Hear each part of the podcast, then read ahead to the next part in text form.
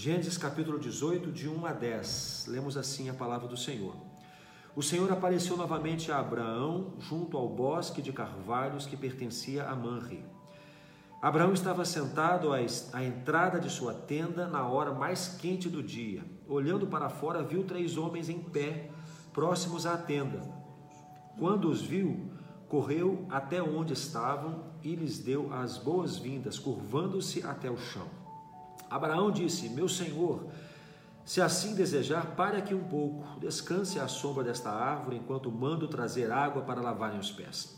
E, uma vez que honraram seu servo com esta visita, prepararei uma refeição para restaurar suas forças antes de seguir em viagem.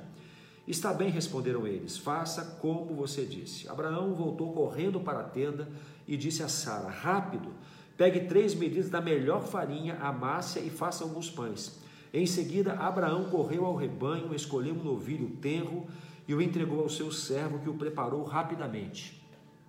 Quando a comida estava pronta, Abraão pegou coalhada, leite e a carne assada e o serviu aos visitantes. Enquanto comiam, Abraão permaneceu à disposição deles à sombra das árvores. Onde está Sara, sua mulher? perguntaram os visitantes. Está dentro da tenda, respondeu Abraão. Então um deles disse: Voltarei a visitar você por esta época, no ano que vem, e sua mulher, Sara, terá um filho. Somente até aqui o texto continua, vamos falar um pouquinho também da continuidade do texto, mas queremos só situar você dentro desse momento aqui, o momento em que Abraão ele é visitado é, pelo Senhor, né? A gente percebe aqui, fazendo as contas ou lendo os textos seguintes, que eram três é, visitantes, sendo que um deles era o Senhor não sabemos exatamente como isso se faz, a gente imagina que é uma teofania, né? É uma manifestação física de Deus, e dois deles eram anjos, que depois seguem para Sodoma e Gomorra ali, onde acontece toda aquela destruição da cidade em seguida. Bom, é, ele recebe o Senhor. Eu quero destacar aqui nesse começo da conversa é, a, o coração de Abraão, né? quando, quando vê chegando o Senhor, de alguma forma ele percebe isso, a alegria dele e tudo, não vou falar detalhamento depois disso. E a notícia que ele recebe, né, que, que é uma confirmação, na verdade, da promessa que Deus já tinha dado a ele. E o que acontece em seguida. Né? É, qual, como foi que eles receberam essa, essa notícia e o que Deus. Tem uma frase que o Senhor fala com Abraão que ecoa do passado e bomba hoje em nosso coração. E nós queremos conversar com você sobre isso hoje. Gente, é uma história linda. Imagina uma notícia. Qual notícia hoje você mais gostaria de receber da parte de Deus para sua vida? Já pensou nisso? Se Deus tivesse que dar uma boa notícia para você hoje, qual você gostaria que fosse? Abraão aqui recebe novamente a confirmação de uma notícia de que ele vai ter um filho das entranhas dele e da sua esposa. Mas aqui, Fabrício já começou destacando assim uma coisa muito legal, que às vezes também nesse texto vai passando assim desapercebido. Quando esses três é, homens, que começa falando, né? Três homens se aproximam, Abraão tá ali sentado na, na porta da tenda na hora mais quente do dia. Quando ele vê, ele entende que é da parte de Deus. E ele já se levanta imediatamente eufórico, né, amor? Como você né, ontem falou. Cara, ele demonstra uma alegria, alegria muito grande de receber, imagina, são anjos. E a presença de Deus ali também. Então, Olha que interessante, que ele sai correndo, ele fala para eles: Ai, que bom que vocês estão aqui. Vem cá, vem cá, senta aqui embaixo da, da árvore. Eu vou pegar água para lavar os pés de vocês. Eu vou providenciar comida. E aí ele vai pra, pra tenda, fala com Sara. Pega a melhor farinha que você tem aí. Uhum. fazer pão. Coalhada. Ele mesmo vai escolher o novilho, né, o tenro, né, para ser. É, servir de alimento. Então a gente vê a alegria. Isso revela realmente essa eu falei com a Letícia ontem, como é importante a, a, o, nosso estado de espírito diante de Deus. O Senhor chega, temos um encontro com o Senhor. Como é que nós nos encontramos com o Senhor? Seja em casa, né, no templo do secreto ali, seja no templo, quando você se reúne com a sua comunidade. Como é que é o seu coração para estar diante de Deus, para receber o Senhor, para estar com o Senhor? Existe Abraão, alegria nisso, né? Hoje pela manhã, quando eu estava no meu momento com Deus, nem tinha clareado o dia ainda, né? Então, quando eu abri a janela e liguei o louvor e, e comecei ali o meu momento de adoração a Deus, eu fui tomada de uma alegria, de uma paz, de uma mistura de sentimentos bons e, e, e as lágrimas foram incontroláveis de dizer assim, Deus, o dia não amanheceu, mas eu estou feliz de estar aqui, só eu e o Senhor. Como é bom estar a sós com o Senhor. E ali Abraão, é, já é Abraão, agora a gente já pode falar, já mudou o nome, né? Abraão vê a presença de Deus chegando ali com, com, com os seres celestiais e ele se alegra. E não somente se alegra, amor, ele quer dar o melhor. O melhor. Ele quer dar. O que, que ele tinha de melhor ali, humanamente falando, era preparar o ambiente, era fazer aquilo ali ser agradável, era servi-los. Todas as honras, né? Todas Isso. as honras, lava os pés, manda preparar uma comida boa, Uhum. né? É, oferece o melhor que ele tem. E, e essa frase, né? O melhor para Deus, sempre. Uhum. Para Deus, sempre o melhor. É. Aí a história continua, né? Vem a comida, eles se assentam embaixo da árvore e estão ali comendo. Aí, gente, tem um negócio muito legal aqui, que é o seguinte. Deixa eu ver se eu acho o versículo aqui, porque é um lance muito, Não muito sei se é o que eu estou pensando que você vai falar. Não sei, deixa eu ver. Aqui, ó. Disse ele, meu senhor. Não, calma, calma, deixa eu achar ali. É. Eles estavam comendo, é, e aí o anjo fala assim: o senhor, o senhor fala assim: onde está sua mulher? E aí ele disse: ali na tenda. Respondeu ele. E então disse o Senhor: Voltarei a você na primavera, e Sara, sua mulher, terá um filho. Gente, vamos lá. Eles estavam comendo tranquilos. Daqui a pouco vem uma palavra avassaladora. Que eu não sei se Abraão estava esperando isso, entendeu? Eu, eu- eu- o Senhor falando assim, aqui, sua mulher tá onde? Tá lá dentro. Aqui, você vai ter um filho, tá? Daqui a um ano. eu, eu, eu ia falar mais ou menos isso. Só que Ah. eu penso assim: onde é que está sua mulher? Ah, tá lá na tenda. Aí parece que é um papo assim: vou falar contigo, que é o homem, que é o sacerdote da família, vou te Também. dar uma notícia aqui. É o seguinte: daqui a um ano tua mulher vai te dar um filho. Então é tipo assim: esse papo é papo, papo reto aqui entre nós. De homem pra homem. É, tanto é que Sara, ela tá, né? Como, não vou falar como toda boa esposa, acompanhando. Vai chamar a gente de fofoqueira, né? Sara tá ligada. Então eles estão conversando ali, ele pergunta onde é que tá tua mulher? Tá na tenda. Opa, então é o seguinte, ó, daqui a um ano você vai ter um filho. E Sara ouve. E o que, que ela faz? Ri. Ela acha graça. Por que, que ela acha graça, amor? Olha, primeiro que ela já está com 90 anos. né? Então, já tinha, segundo a escritura, já tinha encerrado o costume das mulheres, ou seja, estava na menopausa já. né? Há mó Então, tempão, né? naturalmente, humanamente falando, ela fala, poxa, né, tá de brincadeira, né?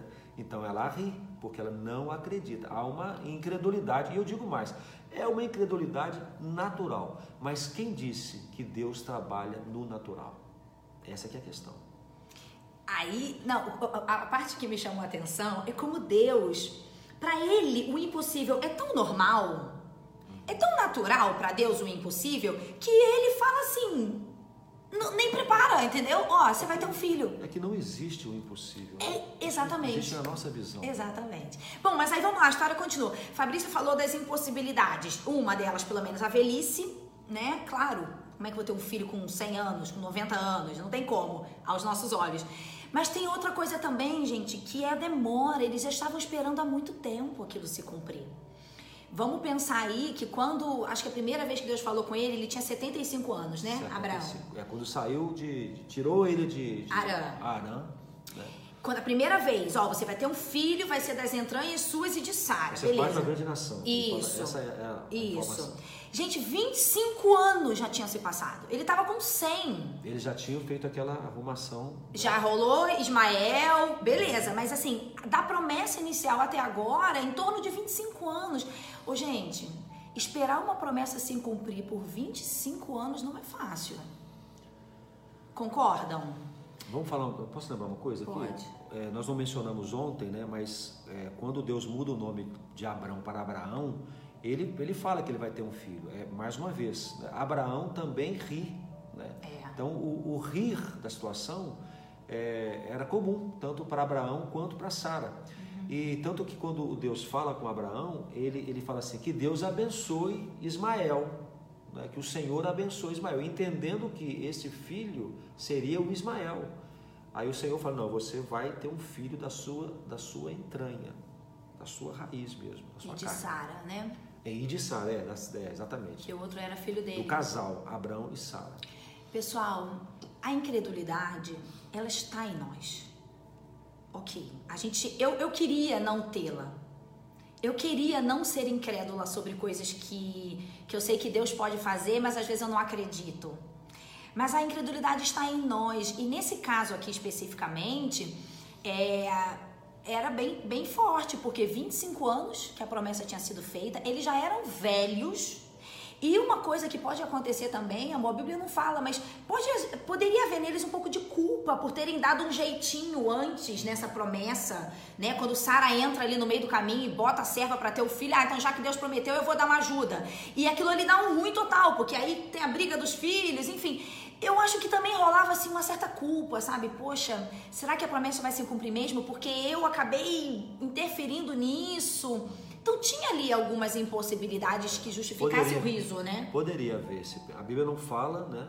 Mas é natural que eles né, tenham ficado de alguma forma incomodados com o que fizeram, né?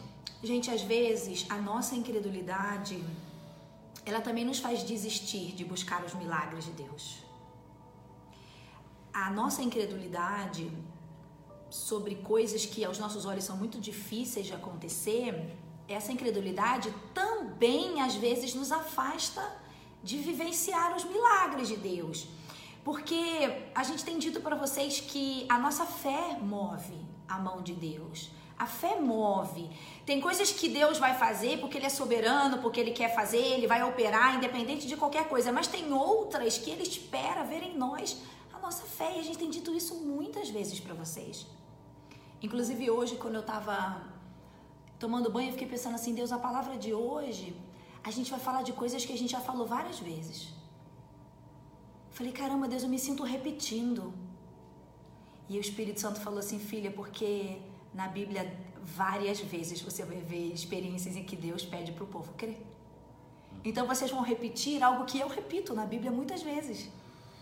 Então não está errado vocês dizerem de novo para as pessoas que elas têm que voltar a crer. Não, não é uma mensagem repetitiva. É, é uma mensagem que eu quero que vocês se lembrem. Que tem que crer. É, e quando a gente crê, a gente, quando crê no sobrenatural, a gente sai da mediocridade. Sabe? A gente às vezes se acomoda, a gente se satisfaz com o pouco, porque não acredita que o muito pode vir. Uhum. Muitas pessoas hoje estão acomodadas no meio do caminho, não alcançaram onde poderiam alcançar, não chegaram no topo da montanha, ficam no meio, se satisfazem ao olhar para baixo e ao perceber que tem gente que está pior do que ela. Ah, eu não cheguei no topo, mas quando eu olho para baixo, eu vejo que tem gente que não chegou nem onde eu estou, então tá bom aqui. Olha só, é, o Senhor, ele, ele tem mais, ele tem mais. É claro que ele sonda o nosso coração, ele, ele vê a intenção do nosso coração. Então, quais, quais são os, os projetos que Deus tem plantado na sua mente, tem desafiado você a abraçar? A Letícia fez no princípio aqui uma pergunta, né? É, o, o, que você gostaria, qual a promessa que você gostaria é, de ouvir de Deus hoje, a notícia que você queria receber hoje de Deus? Eu quero repetir isso. Que notícia Deus tem te dado e você tem de alguma forma engavetado porque você acredita que não é possível, isso não pode acontecer, isso não vai ter jeito, eu não sou capaz disso. Já tem muito tempo. Já aguardo isso. Isso pode ser algo espiritual e, lindo, que você orar pela salvação de alguém na sua família. Uhum. Esse pode ser o grande projeto que Deus colocou no seu coração, ser um instrumento na mão dele para levar as pessoas da sua casa ao conhecimento de Jesus, ao conhecimento do Evangelho. E você tem orado, você tem orado, tem orado e por demorar por muito tempo, talvez se desanimou no meio do caminho, engavetou, engavetou, ah, não falo mais, cansei. Continue orando, continue falando, continue testemunhando, continue crendo, porque para Deus não há impossíveis. Ontem eu conversei com uma mulher e ela estava falando disso, assim, que ela ora pela conversão do marido, sabe? Há muito tempo já. E, e que quando ela está mais firme nesse clamor, mais incessante nas orações, na busca por isso, é quando ela percebe que ele vai melhorando e vai progredindo, mas às vezes ela desanima e ela falou isso para mim, ela falou: "O problema é que cansa. Ela disse isso. Cansa. Porque por mais que eu veja às vezes ele melhorando, não chega no, no ponto, sabe, da, da conversão, da transformação total. Não chega. Então eu canso. E eu disse para ela, tá bom, mas e se você não fizer mais, não orar mais, não buscar mais, porque você tá cansada, as coisas vão melhorar? Uhum. Então a gente não tem escolha. A gente retrocede, né? É. As coisas andam para trás. Então, gente, aí que tá. Às vezes a gente vive o pouco de Deus, porque a gente busca pouco, ora pouco, crê pouco. Quantas vezes a gente ouve testemunhos do poder de Deus na vida de outras pessoas e duas coisas, ou isso parece muito distante de nós, ou às vezes a gente nem crê. E até fala assim, poxa, acontece com os outros, não acontece comigo, né? Uhum. Por que isso, Deus? Por que isso acontece com os outros? A gente vê uma história na nossa vida que muitos de vocês conhecem, né? Mas tem sido para nós um, um marco na uhum. nossa fé. Quando nós nos casamos, assim que casamos, nós a gente falou assim, ó, vamos, vamos tentar um filho logo, porque eu já tinha 30 anos, né? E ela falava, não, você vai ficar muito velho e tal. E, e o filho vai chamar de vovô em vez de papai. E, e, a nossa frustração foi tão grande assim quando nós descobrimos que pô, não poderíamos ter filhos. Foi difícil digerir aquilo. Aquela notícia foi difícil, porque era o meu sonho ser pai. Eu tinha um sonho no coração de ser pai, sonhava jogar bola com meu filho, brincar com meu filho e de alguma forma transferir um legado para o meu filho. Eu sonhava com um filho homem. E e aí eu recebo a notícia que eu não podia ser pai. Né? Não que a Letícia não podia ser mãe, naturalmente não poderia ser pai com ela, na, naturalmente, né? E, e foi difícil, mas nós fomos orar, fomos buscar a Deus. E a nossa oração é, Senhor, nós cremos nos, nos, impossíveis que o Senhor pode gerar em nossa vida. Nós cremos nisso. E eu me lembro que a gente estava no culto, quer contar essa história? Num culto lá em Dayal. Conta pra eles. Quando a gente recebeu o diagnóstico da minha esterilidade, né? Não era uma esterilidade completa, mas era uma impossibilidade é, que poderia ser reversível, mas com não com todas as chances de acontecer. Então, enfim. E aí a gente era aniversário da nossa igreja de um ano lá na cidade. Era um culto de para alegria da igreja e nós estávamos com o coração aflito porque naquela semana a gente tinha recebido a notícia. Então, quando acabou o culto, a igreja estava cheia, era uma igreja pequenininha, mas ela estava cheia. Cheinha, né? É, cheinha. E aí o Fabrício falou, irmãos, eu quero dividir com vocês, né? A gente recebeu essa notícia essa semana, estamos com o coração triste, porém cremos que Deus pode fazer o que Ele quiser. E a gente queria que a igreja orasse por nós. E tinha um pastor de fora que tinha vindo pregar e ele orou por nós. E quando acabou o culto, uma irmã da igreja, assim, muito improvável, muito improvável, ela chegou para o Fabrício e disse assim: Pastor, não sei te explicar isso, mas enquanto vocês estavam orando, a igreja estava orando por vocês, eu vi Deus colocar um bebê no colo de vocês. Foi isso que eu vi na oração. E eu, assim, eu confesso, gente, que na época a gente não entendeu o que era isso. Eu não entendi. Eu, eu não levei a sério. Acho que essa é a verdade. Eu não acreditei. Não no milagre que Deus poderia fazer. Eu não acreditei que aquilo que ela estava me dizendo era algo da parte de Deus. Era, era a resposta de Deus já, né?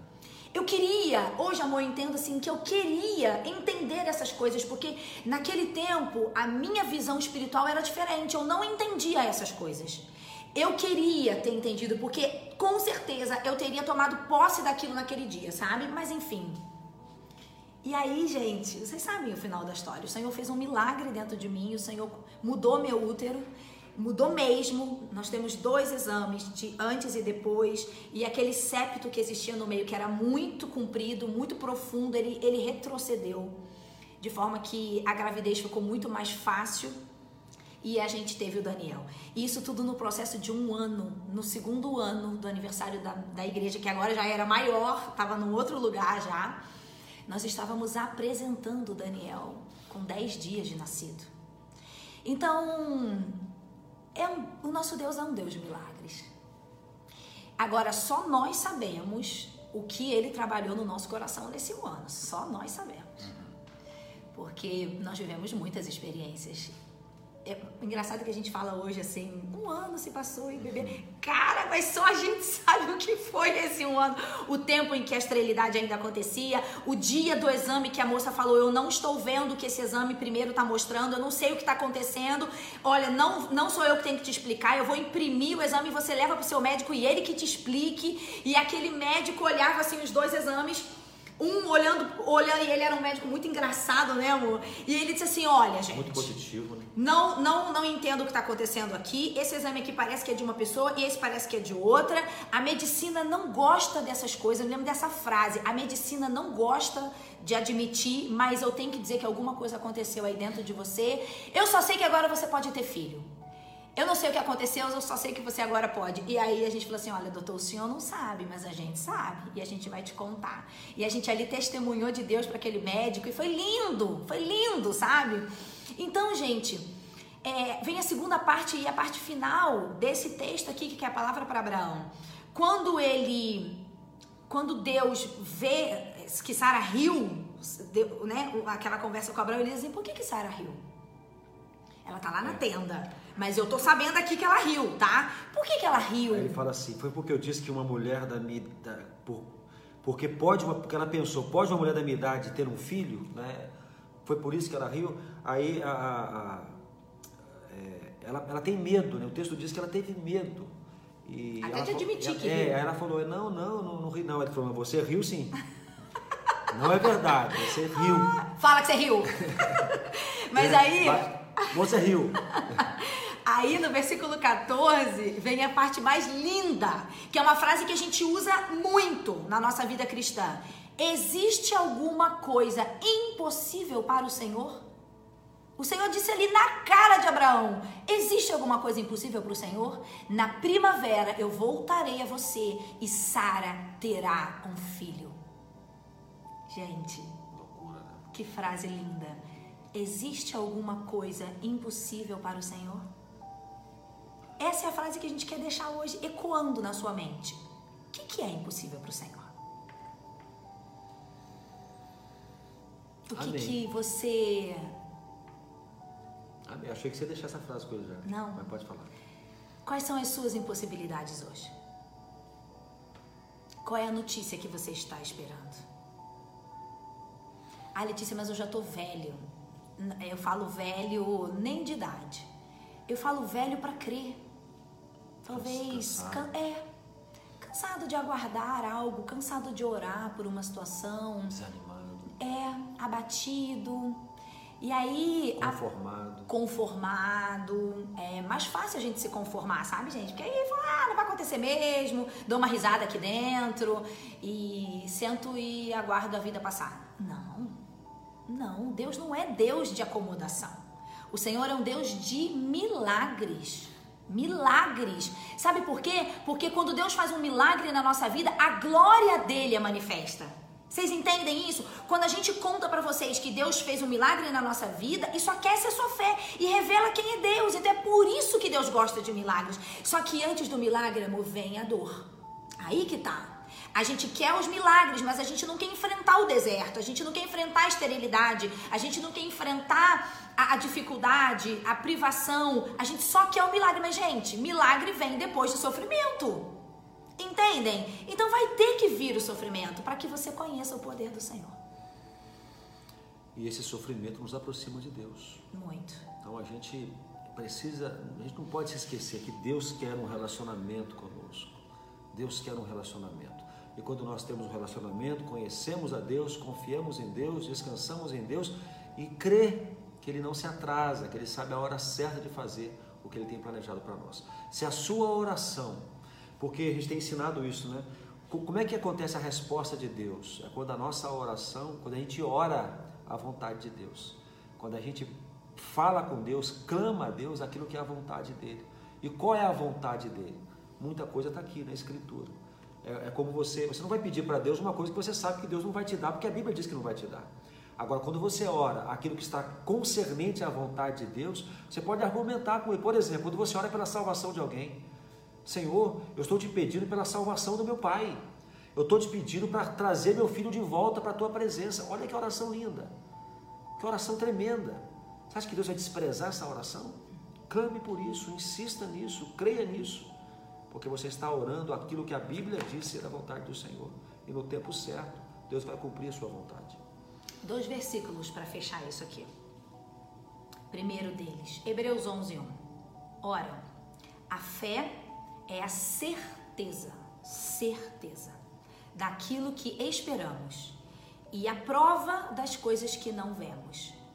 Eu postei ontem no Instagram uma frase muito interessante que é assim: é, você está esperando o mar abrir para você se movimentar, para você crer? Não, você vai crer e aí o mar vai abrir. Então, esse é o versículo. A fé é a certeza daquilo que a gente espera e a prova das coisas que a gente não vê. Não adianta você esperar começar a ver a luz no fim do túnel para você falar assim: ah, agora eu tô crendo. Não! Você vai ter que crer antes de ver algo acontecer. É como se. É, é uma coisa muito doida. A fé é muito doida pra, gente, pra nossa mente humana, entendeu? Porque eu bebo a água porque eu tô vendo a água. Mas a fé é meio que eu começar a beber num copo vazio e a água vir. É meio isso, entendeu? E aí, nesse mesmo texto de Hebreus 11, diz: sem fé é impossível agradar a Deus. Pois quem dele se aproxima precisa crer que ele existe e que recompensa aqueles que o buscam. Então não adianta a gente se aproximar de Deus se no nosso coração a gente não crê. Não adianta. Você vai começar a beber um copo de água vazia e a água vai vir à medida que você crê. É isso. Letícia, eu vou buscar a Deus, eu vou orar, eu vou estar ali com o Senhor, mas eu não sinto nada, eu, eu, eu nem acredito que Deus está me ouvindo. Vai, Faz assim mesmo. Enquanto você busca, ele se revela a você. Eu estou orando por tal coisa que não estou vendo nada mudar. Nada está mudando. Não importa. Continue lá com seu joelho dobrado, com a sua lágrima sendo derramada, com seu clamor ao Senhor. Enquanto você vai, o Senhor age. Lembra quando foi abrir o Jordão? Lembra? A arca estava ali, eles tiveram que botar o pé na água para o rio abrir. Gente, você não vai ver primeiro, você vai ter que crer primeiro. E Deus está trabalhando isso no seu coração. Você está ouvindo isso aqui dia após dia. Creia no Deus que você serve e aí você vai ver as coisas acontecerem. E vai louvando. E não vai com aquele coração abatido, ah, estou esperando, né? Deus vai responder e tal. Tem uma atitude de fé. Então vá na luta louvando. Lembra que nós falamos ontem?